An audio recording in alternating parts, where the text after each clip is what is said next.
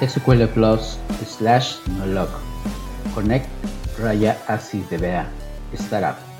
Amigos y amigas, sean todos bienvenidos. Este es Citas Ciegas y en compañía de mis invitados espero que pasen un rato agradable hablando de tecnología y algo más.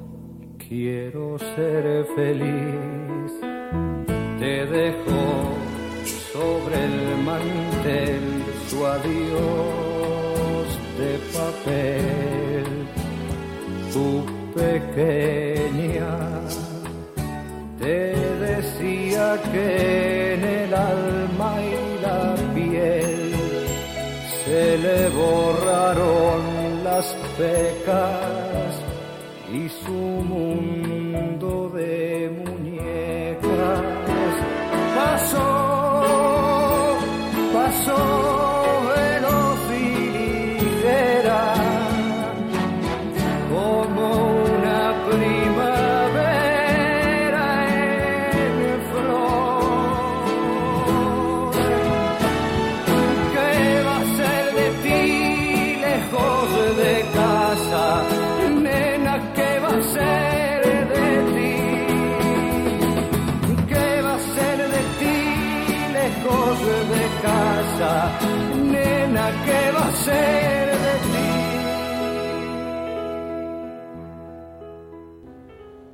Bueno, gente, muy buenos días, muy buenas tardes, muy buenas noches. Sean todos bienvenidos nuevamente a nuestro podcast Citas Ciegas. El día de hoy tenemos el gran honor de, ir nuevamente a España. Nos vamos hasta la ciudad de, Valencia y tenemos con nosotros a Silvia Rueda Pascual, profesora y directora de la Cátedra de Brecha Digital de Género de Valencia, de la Universidad de Valencia. En fin, vamos a hablar mucho cosas, muchas cosas tuyas, Silvia. La verdad es que es, realmente un honor, tenés un, un currículum increíble, pero primero que todo, antes de hablar un poquito de, ese currículo y hablar de un poco de, de lo que nos lleva al, día de hoy a tenerte acá, quisiéramos eh, escucharte y, darle la bienvenida a la gente que, que estaría con, con nosotros en este programa. Muy buenas a todos y a todas. Muchísimas eh, gracias por, por, invitarme. La verdad es que es un, un placer poder estar aquí uh, en esta cita ciegas. Encantada de poder participar. Pero Silvia, siempre el podcast de nosotros empezamos un poquito conociendo a las personas que hay detrás de, de estas figuras a nivel de comunidades, a nivel de, de, de manejo de, sobre todo del de área de tecnología. De eso trata mucho el podcast de nosotros. ¿Cómo era Silvia de pequeña? ¿Qué, recuerdas de eso que te contaron tus papás, que te decían, a ver, esos primeros siete años previo a lo que es la primaria y demás, ¿quién era Silvia?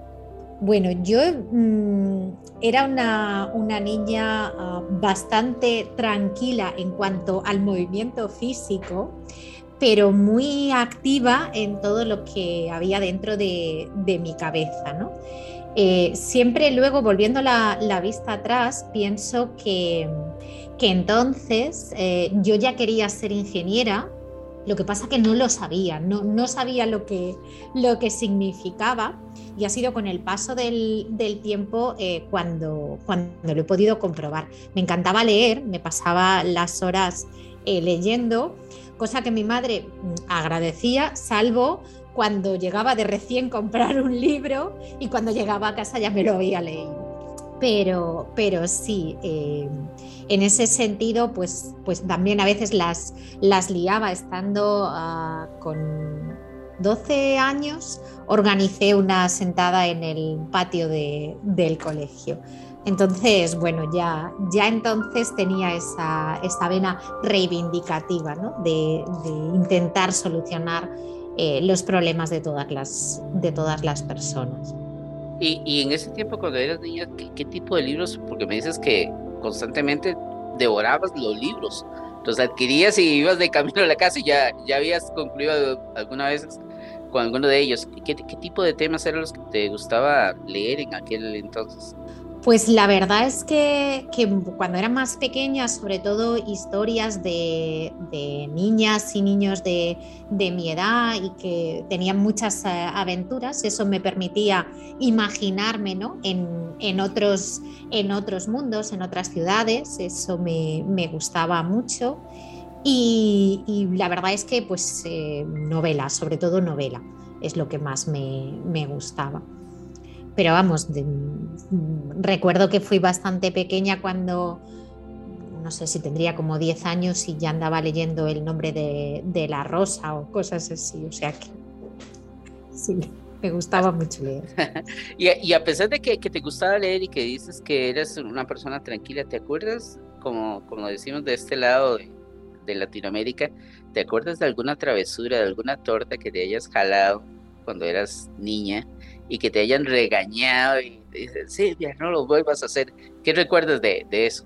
Bueno, la verdad es que eh, en ese sentido mm, yo era sobre todo trasto de liarla en, organizar y movilizar así a la, gente, ¿no? Entonces recuerdo una, vez que mm, eh, yo todos los días al salir del colegio iba a comer a casa de mi abuela y pasaba por una tienda de, juguetes y había un perro de peluche gigante, enorme, muy grande, que me encantaba. Y esto era antes de, verano, ¿no? Y mi cumpleaños es en el mes de octubre. Entonces yo dije, bueno, ¿y, ¿y, yo cómo conseguiré este perro que todavía queda tantísimo para mi cumpleaños? Total que mm, organicé un cumpleaños cuando no era mi cumpleaños. Invité a todos los niños y niñas de, la clase y además calculé el dinero que tenían que, poner para venir a mi cumpleaños y que entre todas y todos pudieran comprarme el, perro. Claro, cuando se lo conté a mi madre dijo, pero bueno, ¿tú qué has liado? Y, y sí, sí, fue, fue divertido, fue divertido. Eso sí, no celebramos el cumpleaños si no hubo perro. ¿eh? Lastimosamente no salió como te lo tenías planeado, pero por lo menos lo llevaste sacado. A ver, me, dices que ya, que inclusive ya a los 12 años empiezas a organizar grupitos dentro del colegio donde estabas. Desde ese momento eh, ya empiezas a tener alguna tendencia hacia lo que es el área de, del estudio a nivel de tecnología o todavía no te imaginabas metiéndote dentro de esta área? ¿Qué, qué era lo que pensabas en aquel entonces eh, antes de, empezar el camino a, a, desarrollarte en un área específica y, e inclusive asistir a la universidad? Pues a mí me gustaba, lo que más me gustaba de todo eran las, las matemáticas en el colegio, así como asignatura.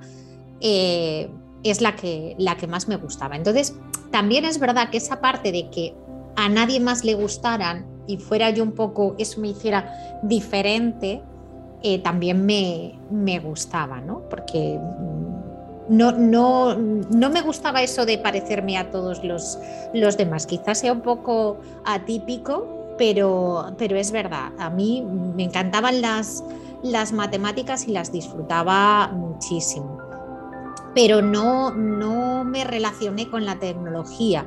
De hecho, eh, estando en el colegio, había una extraescolar de informática eh, y yo, dije, uy, pues me voy a apuntar a esto a, ver, pero claro, me apunté el segundo año que daban las, la extraescolar en el, en el colegio. Entonces, cuando yo llegué a la clase, eran todos chicos, no había ninguna chica que le hubiera dado por, por eso y eh, no entendía nada de lo que estaban haciendo.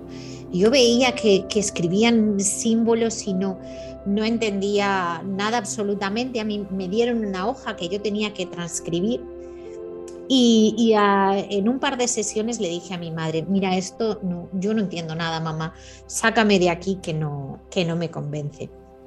Por el paso de los años, me di cuenta de que lo que estaban en aquella clase explicando era lenguaje de programación basic y eh, porque había go-tos y cosas así y lo que intentaban era crear eh, con arteriscos y sostenidos y símbolos crear imágenes pues como de un perro, de, un, de algún animal o, algo así.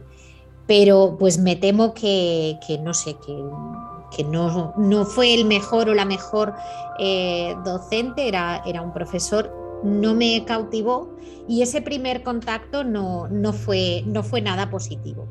Y no fue hasta que tuve que llegar a decidir a qué estudiar en la universidad cuando, cuando me, me decidí por estudiar informática. Yo hasta que no llegué el primer día a clase eh, no había tocado un ordenador. También es verdad que hace ya bastantes años de, aquello y no solíamos, era muy poco habitual eh, pues tener un ordenador en, casa. Yo empecé la, la, carrera en el año 1993, entonces pues no, no teníamos ordenador en, casa. De hecho, no me lo compré hasta segundo de, carrera. Así que nada, no. Fue, fue una vocación en ese sentido eh, tardía. A mí en el instituto sí que sabía que me gustaban mucho las matemáticas, la física, pero sobre todo resolver problemas. Mm, los cálculos me gustaban, pero cuando yo veía que conseguía resolver cosas, eso es lo que más me gustaba.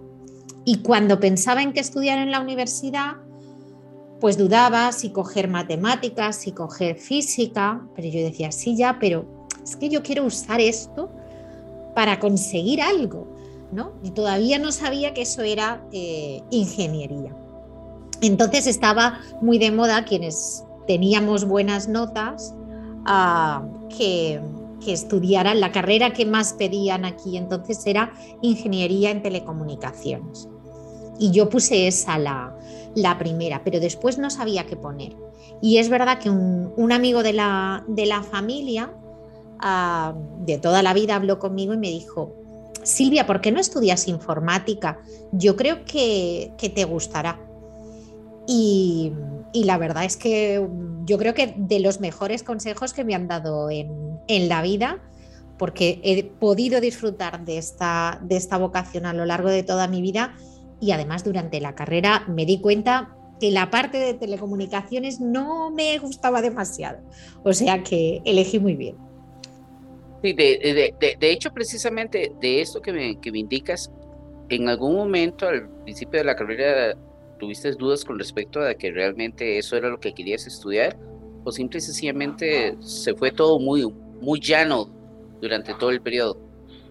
Pues a ver, al principio de, en primero, sí que es verdad que tuve como un poco de, shock, ¿vale? Porque tuvimos una asignatura de métodos numéricos que se desorganizó un poco. También he de decir que yo eh, fui la primera promoción que hubo de ingeniería informática en la Universidad de Valencia. Entonces, claro, fuimos un poco experimento, ¿no? Y, recuerdo que no habíamos aprendido apenas nada de programación, nada, y nos llevaron al laboratorio de métodos numéricos y teníamos que programar en el ordenador a un, determinado algoritmo eh, para hacer unos cálculos. Y para más INRI, ese algoritmo, ese, ese conocimiento, la parte matemática, tampoco habíamos visto cómo hacerla eh, en la asignatura de teoría de métodos numéricos. Entonces fue como volver al colegio, aquella clase donde hablaban y, explicaban eh, lo de Basic y no entender nada, pues en ese, en ese punto fue un poco volver ahí y, pensar y decir, ¿me habré equivocado? Pero bueno, por suerte pues eh, enseguida empezamos con las prácticas de, programación y ya pude entender qué es lo que había detrás, ¿no? Y fue en un momento dado como hacer un clic y decir, ahora lo entiendo todo, ahora entiendo. Y a partir de ahí, pues la, verdad es que la carrera me gustó mucho. Habían asignaturas que más y asignaturas que menos, por supuesto, pero, pero la, la, disfruté, la disfruté mucho.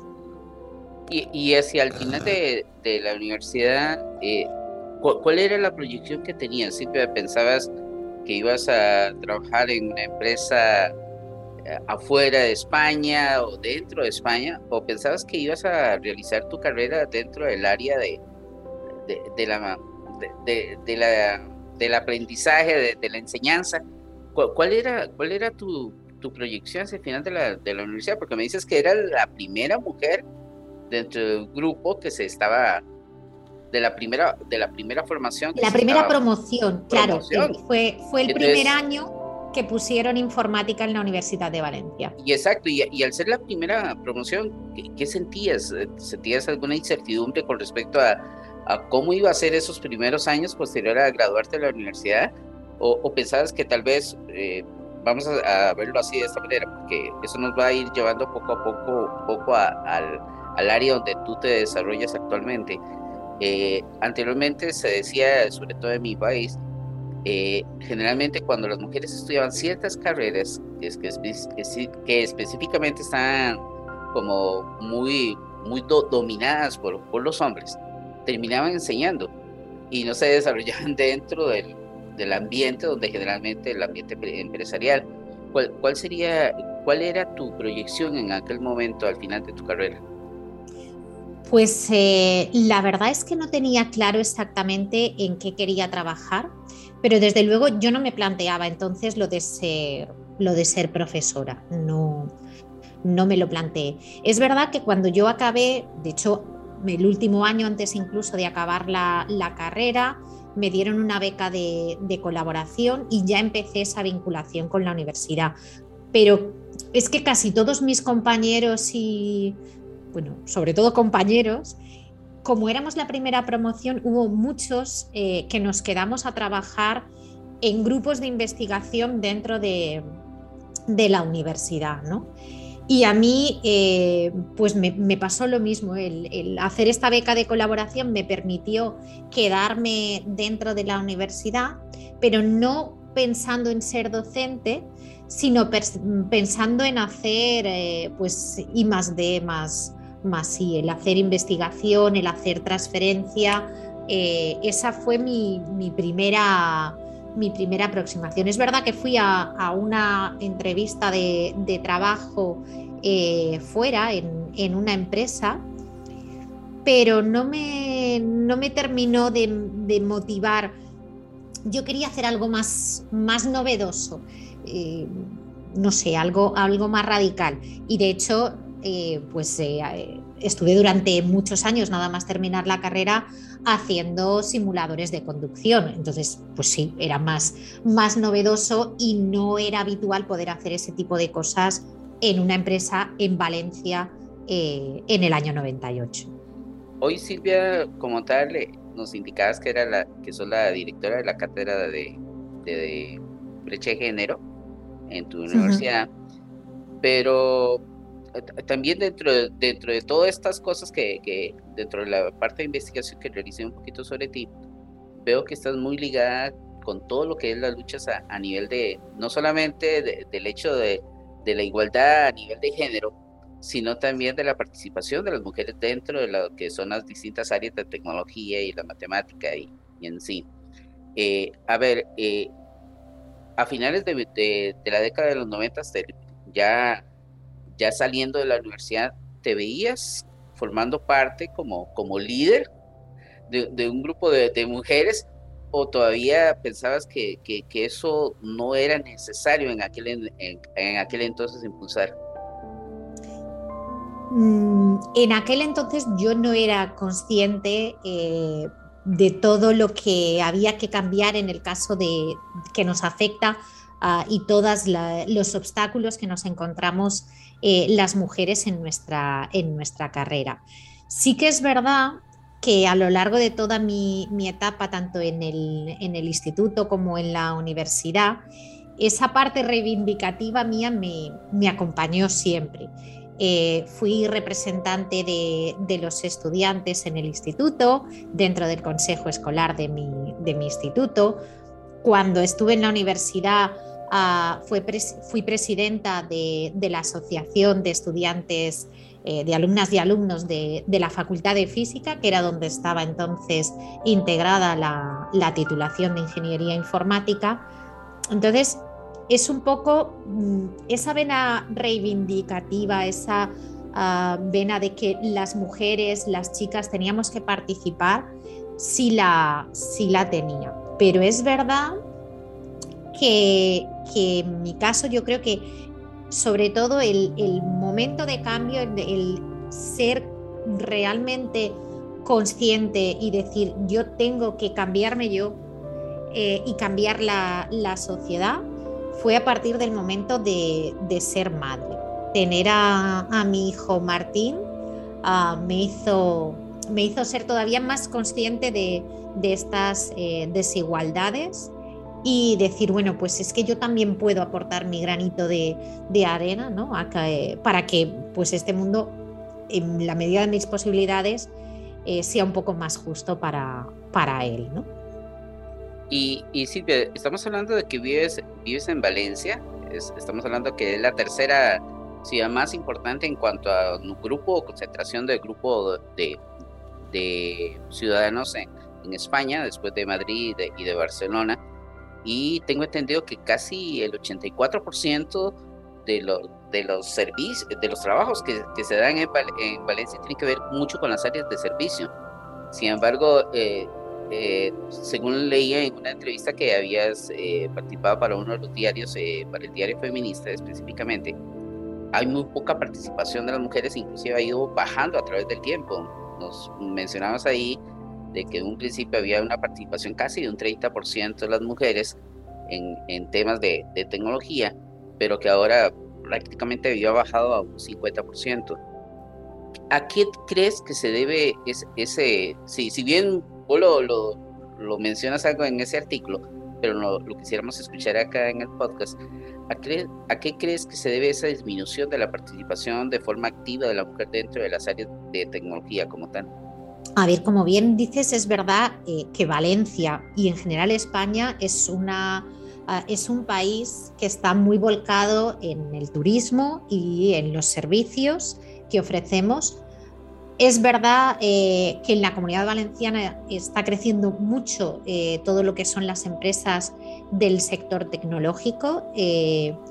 Es un, sitio ah, fantástico para, vivir, tenemos muy buen clima y, además pues, en el sector tecnológico hay cierta movilidad, hay cierta flexibilidad a la hora de teletrabajar que igual en otros sectores no, no es tan posible.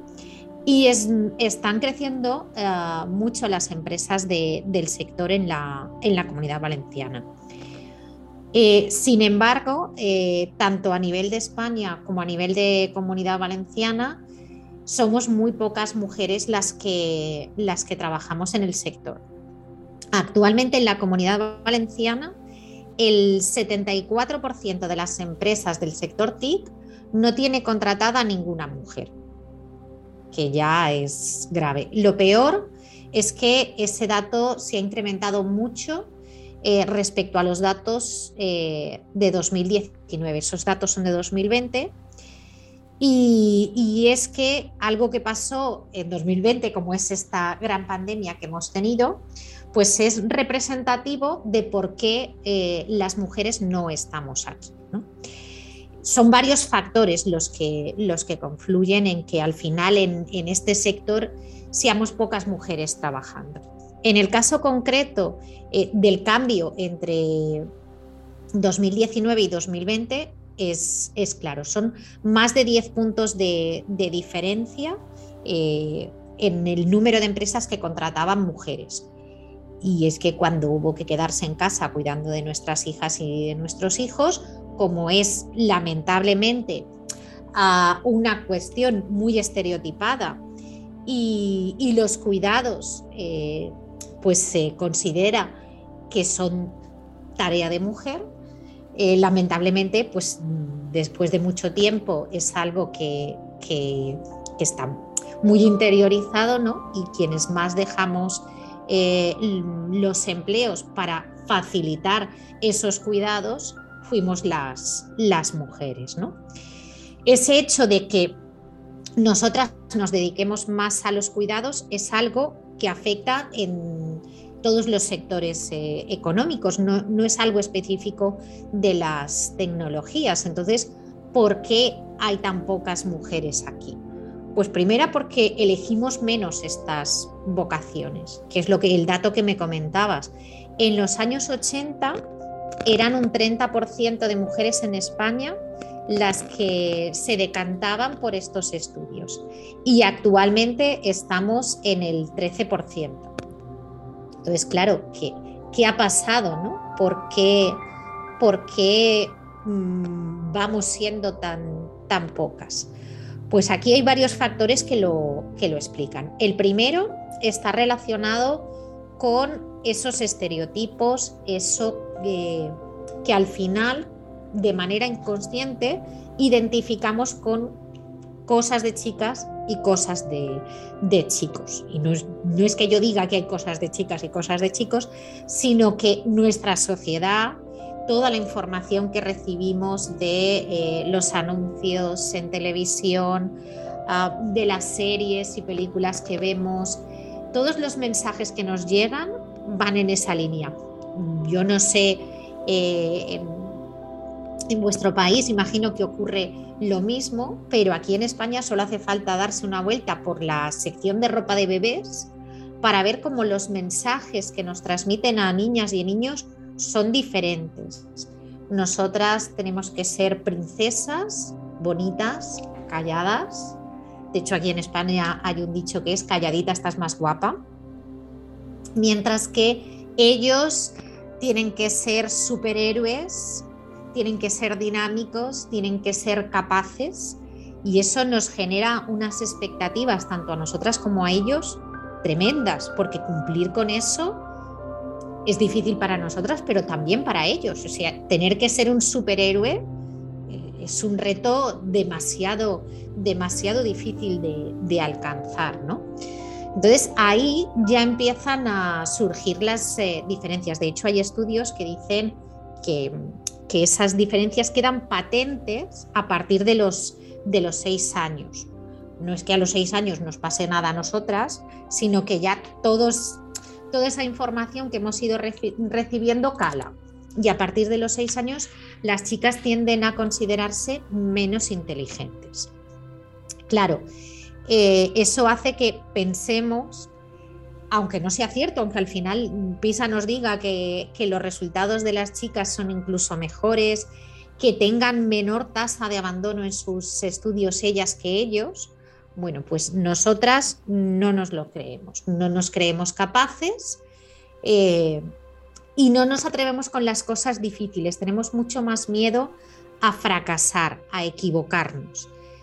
Claro, ¿qué es lo que pasa? Pues que además tradicionalmente todo lo que son las profesiones relacionadas con ciencia, tecnología, ingeniería, matemáticas, todo lo que son las STEM, pues se consideran difíciles. Y ah, claro, tampoco se enseña que desde estas áreas se pueden realizar cuidados. Y como a nosotras nos enseñan que lo que nos tenemos que dedicar es a los cuidados, pues es una mezcla explosiva que hace que difícilmente nos acerquemos a, estas áreas estén en general. Además, en el caso de la informática, los estereotipos todavía son mayores. El identificar a alguien que se dedica a la informática con alguien un poco friki, que está todo el día delante del ordenador, que no sale, todavía hace que a las chicas les tire más para, para atrás. ¿no? Entonces es un cúmulo de factores, es una mezcla, eh, como decía, explosiva. Y, y sí, además en general, todo lo que se relaciona con profesiones, con estudios, dijéramos, de éxito y difíciles, son mucho más competitivos y nosotras nos retraemos eh, de, las áreas más competitivas. En España, por ejemplo, esto se está dando también mucho en matemáticas. Desde que la titulación de matemáticas no se piensa ah, con una finalidad docente, como decías antes, de ser profesoras, sino que cada día más, eh, por todos los temas relacionados con, con Big Data, ciencia de datos y esa otra imagen de las matemáticas más empresarial, eh, el número de mujeres en matemáticas también ha descendido de manera drástica.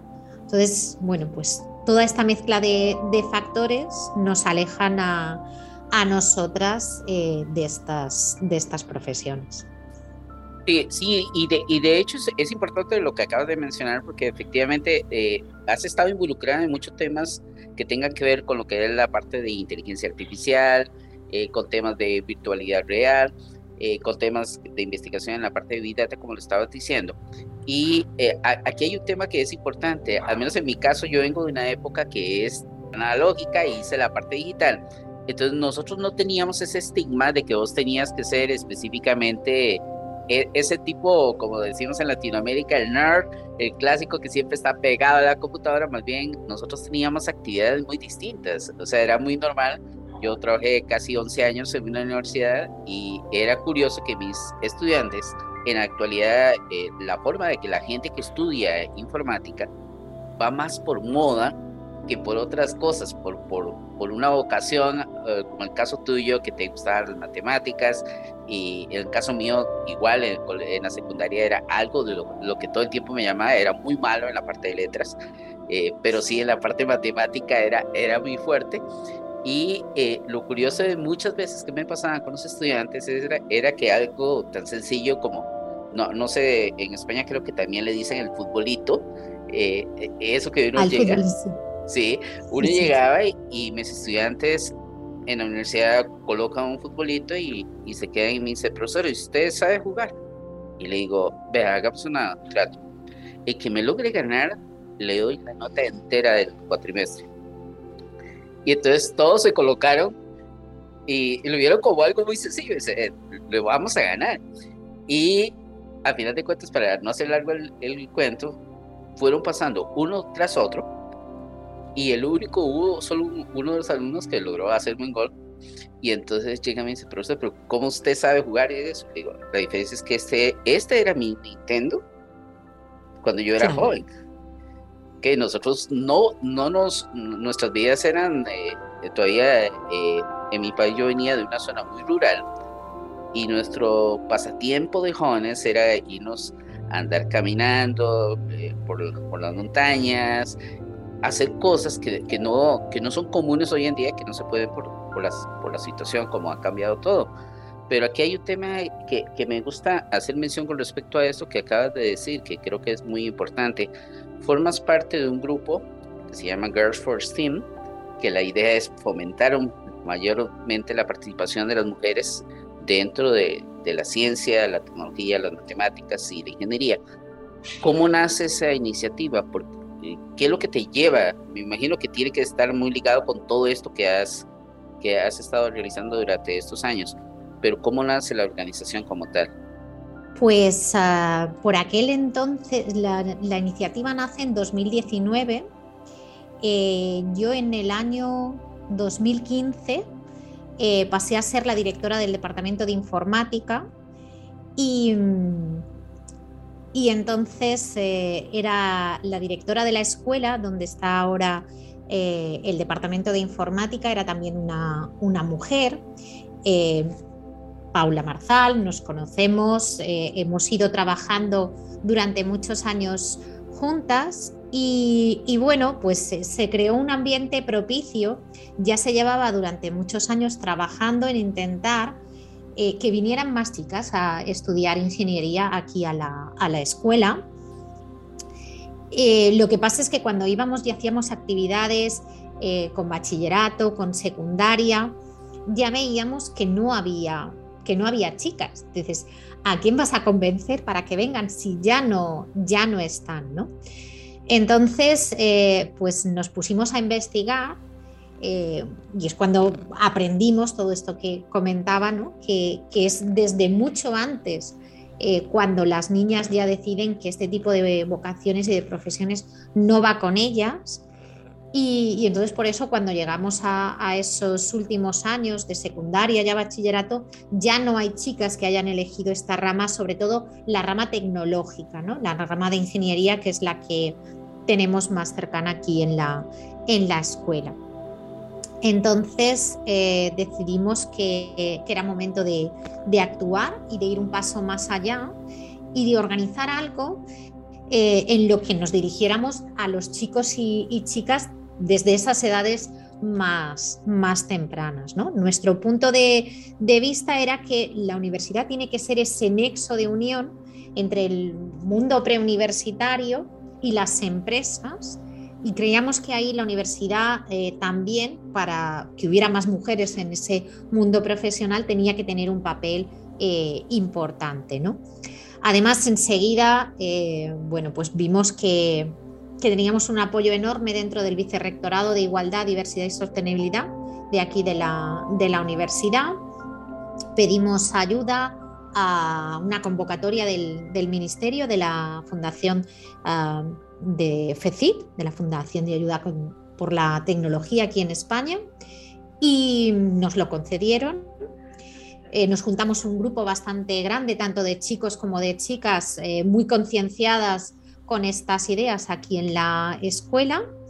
Y a partir de ese momento, pues empezamos a, trabajar en visibilizar eh, referentes, mujeres trabajando en estas áreas para que eh, tanto los chicos y sobre todo las chicas pudieran conocer a mujeres eh, reales que trabajaban en esto, porque es muy importante que perciban, que se puedan identificar eh, en esas mujeres para que decidan cursar estas, estas profesiones.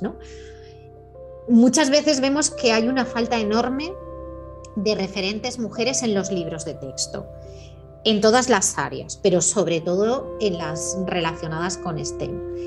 Pero si ellas se sienten que no son muy inteligentes y el ejemplo que le ponemos es Marie Curie, pues difícilmente se van a poder ver identificadas, ¿no? Porque dicen, sí, sí, claro, Marie Curie, que ganó dos premios Nobel, por supuesto, pero ella es una fuera de serie y yo no, entonces yo no voy a poder, yo no voy a poder llegar. Entonces es muy importante que vean que no hace falta ser Marie Curie para dedicarse a, la, a las STEM, que cualquiera ah, podemos hacerlo. Es verdad que hay personas que, lo, que por su situación, por su contexto, no podemos pensar que solo depende de, ellas y de, y de ellos. ¿no? Eh, hay personas que tienen situaciones familiares complejas y no podemos obviar ese, ese hecho. Pero con ayuda del, del sistema, con voluntad propia, pueden conseguirlo. Desde luego, lo que no tiene que pasar es que piensen que no pueden conseguirlo. Entonces, bueno, lo que intentamos desde el proyecto es organizar actividades que les permitan creer en ellas mismas y en ellos mismos. Desde tu perspectiva, desde el desde tu desarrollo en la investigación en temas de inteligencia artificial, sabes perfectamente que tenemos un gran problema hoy en día, que es que cada vez la inteligencia artificial está más inmersa en el mundo en, el cual vivimos. Y, sabemos que también que, eh, que no, no toda la inteligencia artificial se desarrolla dentro de un contexto global y está eh, con un nivel de sesgo tremendo, sobre todo dependiendo de donde la misma se lleve a cabo. O sea, eh, teníamos el, el, famoso caso de hace unos años de Google, de, eh, la parte de procesamiento del lenguaje natural, donde fue desarrollado por un grupo de, de indios y resulta que toda la inteligencia artificial creada alrededor de, de, de, ese lenguaje de procesamiento natural tenía un sesgo basado en la parte de la religión, las creencias de las personas, y esto hacía muchas veces a la hora de, de utilizar la, herramienta por parte de Google que lo puso a la comunidad, eh, entraba en, grandes eh, diferencias en cuanto a cómo se veía una cosa a la otra. El hecho de que las mujeres hoy en día no estén tan incluidas dentro del tema de este, tan participativas, ¿qué tanto, qué, qué tanto crees tú que puede afectar ese sesgo con respecto a, las cosas que se vayan desarrollando actualmente y en las futuras que, que están por venir? Pues tiene un, impact, un impacto absolutamente enorme, trascendental y, en algunos casos eh, dramático, ¿no? Porque al final todas las conclusiones que sacan la, la, inteligencia artificial se basan, como bien decías, en datos. Y el volumen mm, de datos eh, de mujeres es muy inferior al volumen de datos de hombres. En general, el mayor volumen de datos eh, se centra no solo en hombres, sino en un perfil ah, muy específico de varón heterosexual, ah, caucásico, ¿vale? Entonces, quien no encaja en ese patrón tiene muy difícil que la inteligencia artificial, que las aplicaciones de hoy en día le ofrezcan las mismas posibilidades que a esta, que a esta persona. ¿no? Ejemplos, como bien has dicho, en el reconocimiento del habla hay muchos. Eh, pero en todos los niveles, desde, desde, bueno, pues, eh, desde Amazon, que el sistema que hizo para contratación de, de, personal, como tenía pocos datos de expertas, asumió que ser mujer era algo negativo y no contrataba mujeres, por ejemplo, a, cosas más mundanas, ¿no? Y es que el primer joystick de videojuego que se desarrolló con perspectiva de, género fue por Google en el año 2019 y hasta ese momento no habían pensado que los mandos muy grandes, como las mujeres del pulgar al índice, eh, la distancia es menor, lo teníamos muy difícil para llegar a los, a los botones, ¿no? Pero esos sesgos en los, en los datos están presentes por todas partes, incluso en la información que recibimos cuando, cuando navegamos por Internet y nos ponen un tipo de anuncios o nos ponen otro tipo de, anuncios. Y eso va a tener consecuencias enormes en el trabajo que tengamos las personas, en las posibilidades que tengamos las personas y en consecuencia, eh, al final, en nuestros derechos como ciudadanas porque no vamos a tener los, mismos derechos y solo se van a potenciar las desigualdades eh, y si estamos fuera de estos sectores, al final son sectores donde los puestos de trabajo son ah, con una remuneración muy buena en general, eh, mucho más que que en otros sectores y que si las mujeres estamos fuera de ahí pues no haremos más que incrementar ¿no? esa desigualdad salarial eh, y el tener menos, menos acceso a ese mundo del futuro. Es una causa de, desigualdades terribles. Ya digo que para las mujeres, que además somos el 50% de la población, un poquito más, eh, pero para cualquier eh, minoría, ¿no? yo creo que es fundamental que cambiemos un poco el punto de vista y se ponga mucho más valor en las consecuencias que esto tiene para, para las personas y su integración en la, en la sociedad, ¿no? Y en, y en, parte es un poco lo que, lo que intentamos desde la cátedra y en los desarrollos que hacemos en mi grupo de investigación actualmente un poco también, ¿no? Cambiar el punto de vista de cómo se desarrolla el software y poner a las personas en, en el centro eh, en, lugar de, en lugar de al revés. En lugar de que las personas se tengan que adaptar al software, démosle la, vuelta a ese, a ese modelo y pongamos a las personas en el centro.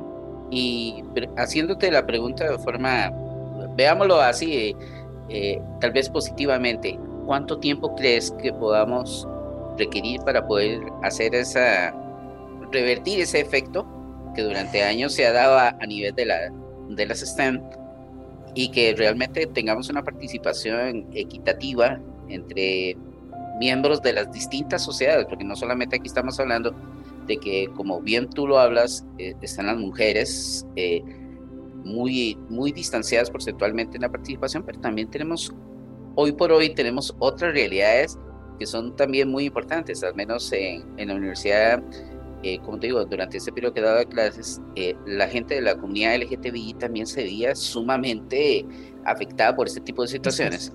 Yo identificaba estas cosas y buscaba la manera en cómo apoyarles y cómo eh, que, que, perdieran ese, ese, e, ese temor de alguna otra manera a mostrarse como eran como tales y sobre todo lo, más, lo más importante era que después de cierto tiempo cuando yo lográbamos romper esas, esas barreras, dentro del grupo como tal eh, se encontraba una unidad muy importante, muy bonita. Y uno de los cursos que a mí me, más me gustaba dar era todo lo que tenía que ver con álgebra relacional. Y yo enseñaba el álgebra relacional de una manera distinta, casi como un juego. Y entonces cuando alguien se pasaba por mi aula decía, ¿qué están haciendo esto? Y lo hacíamos sin usar casi ordenadores, casi todo era en pizarra y la participación era muy importante, entonces tenían que aceptarse mucho entre ellos.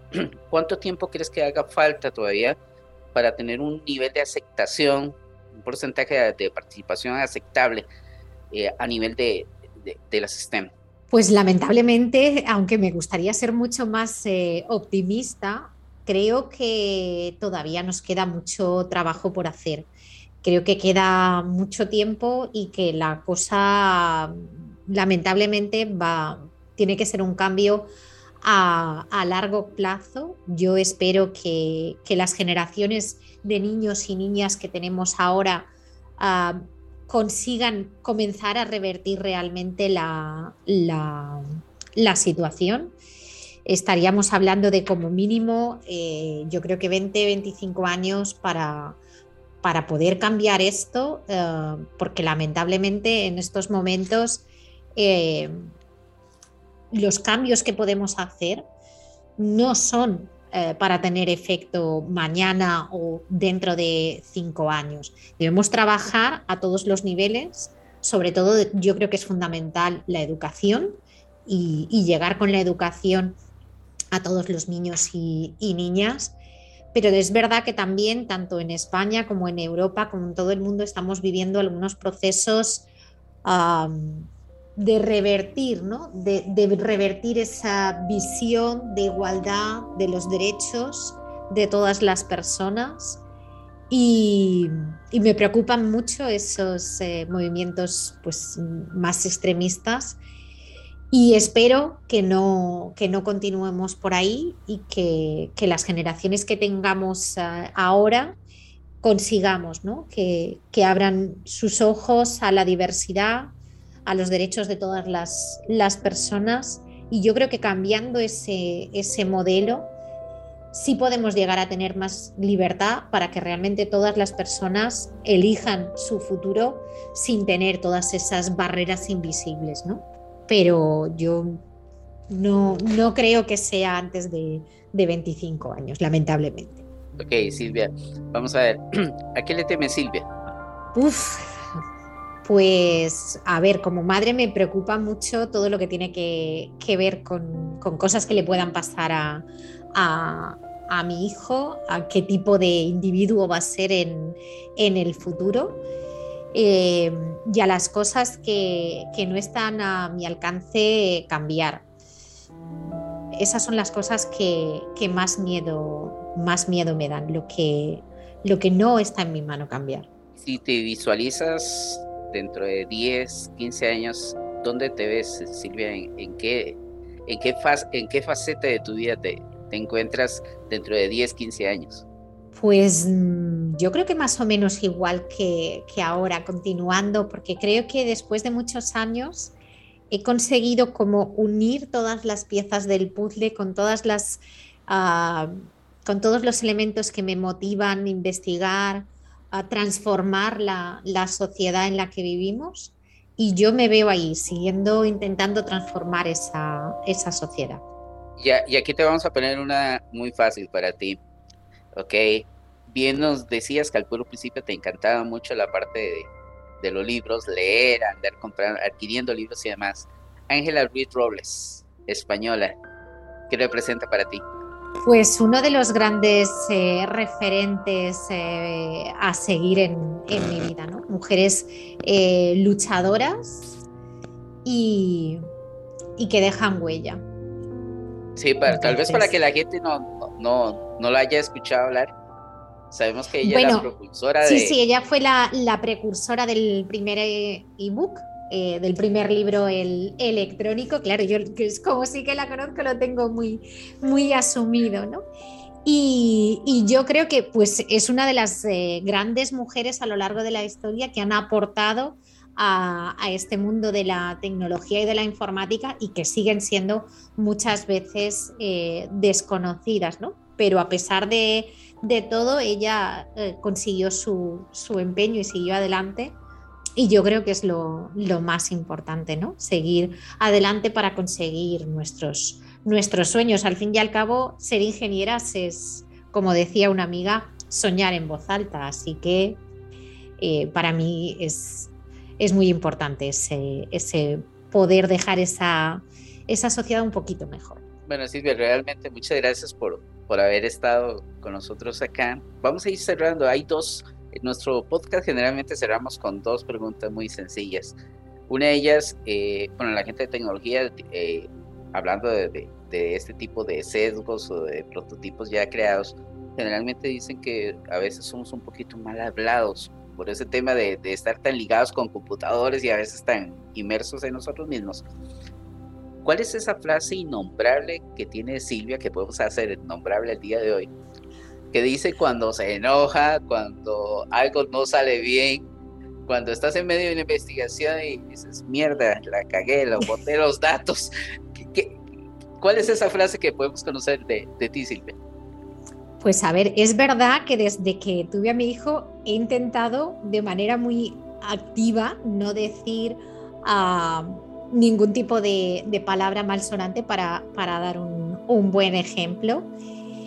Pero, pero bueno, pues, em, pues al final hay veces que, chillo y me subo arriba y no sé si me atrevo a decir porque además es, muy estereotípica y, tiene que ver con las, con las madres que nos parieron. Entonces, em, no, no, sé si eso es muy correcto que, lo diga, yo creo que lo dejo ahí. No sé si te vale, no sé si te vale eh, el contexto, pero, pero sí, porque además intento que no, que no me salga, eh, porque porque hay que intentar eh, mantener la, calma. Es verdad que, el respirar y no pensar lo que digo en ese momento, sino dejarlo reposar, es algo que, aprendí con mi hijo y con los seis años como directora de departamento puse mucho en práctica para no decirle ningún improperio a, a nadie. Muy bien, muy bien. Casi siempre, bueno, casi siempre no de los, tal vez los últimos 20 capítulos para cada programa, venimos y arrancando el podcast con alguna canción, con alguna interpretación que, que, que, le guste a nuestro invitado especial o que represente algo para, para ti. En este caso, ¿con qué canción, con qué interpretación te gustaría que iniciáramos el podcast? Ah, pues, eh, pues la verdad es que para mí eh, Serrat, Manuel Serrat, es un, un cantante español que marcó toda mi, infancia. Las canciones que me acompañaron cuando, cuando crecí eran las de, las de Serrat y mm, bueno, pues eh, me gustaría una, una canción de, de Joan Manuel Serrat. Y si puedo elegir cuál, hay una ah, que se llama Que va a ser de ti lejos de casa, de, que que bueno, que me hace vibrar todavía, ¿no? El, crecer, esa niña que crece, que sale, que se va eh, y vive la vida, eh, es una canción que, yo creo que me quedo con esa. Ok, Silvia, y si volvemos a esa Silvia de, de los primeros años, ¿cuál sería el mensaje que le diría Silvia de esos primeros años a las niñas del día de hoy para que se involucren en temas de tecnología? pues eh, les diría que, es posible todo lo que sueñen, que confíen en ellas. Por hoy, nuestro tiempo de procesamiento ha finalizado. Este fue Cita Ciega, el podcast oficial de Oracle de BACR.blogspot.com. Nos hablamos en el próximo ciclo de CPU. Down. y